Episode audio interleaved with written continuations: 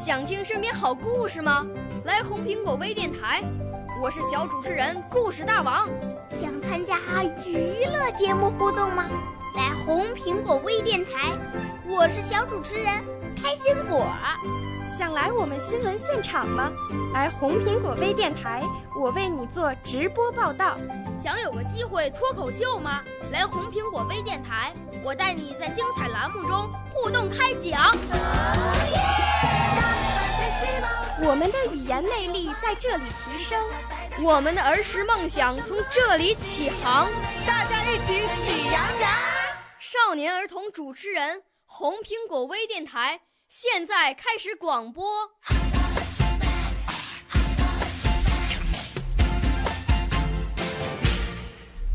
小朋友们、同学们，大家好，欢迎收听红苹果微电台。我是今天的节目主持人卢小雅，今年十一岁，很高兴和大家在空中相会。我五岁啦，来自从前；我六岁啦，来自陕西；我九岁，来自广东；我十二岁，来自北京。我们都是红苹果微电台小小主持人。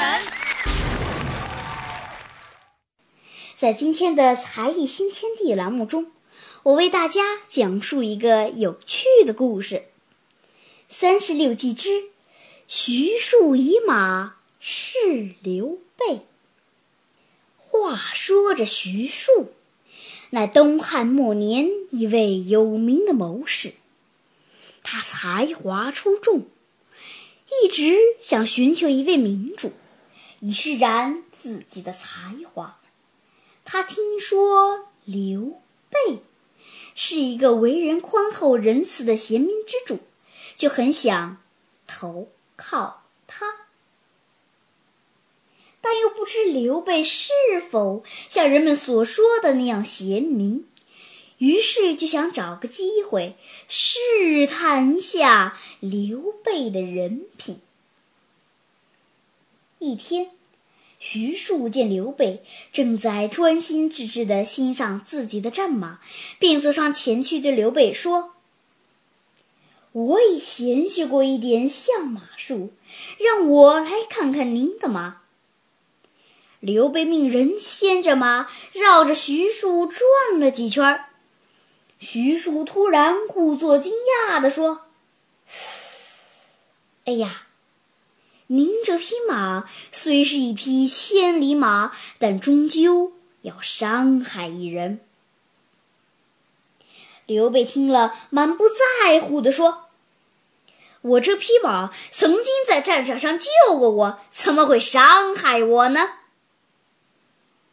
徐庶听了，继续说道。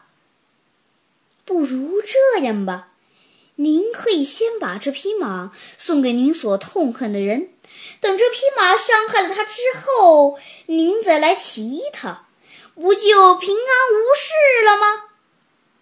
刘备听后大为不满。我本希望先生能教我一些做人的道理，却没想到您却教我如何害人，被恕难从命。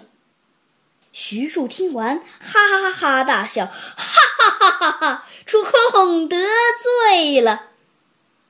我一直听人说主公贤明仁德，今天特有这番话试探您，果然名不虚传。我愿为您效犬马之劳。从此以后，徐庶尽心辅佐刘备。以后又为刘备推荐了旷世奇才诸葛亮，促成了三国鼎立的传奇故事。在这个故事中，徐庶采用了试探的方法，又使刘备暴露出他的真实品性。这就是三十六计中打草惊蛇的策略。好。今天的才艺新天地栏目就到这里和大家说再见了。我的指导老师是太原市少年宫语言表演班龚小军老师。你喜欢主持和表演吗？欢迎你来我们班。少年儿童主持人红苹果微电台由北京电台培训中心荣誉出品。微信公众号北京电台培训中心。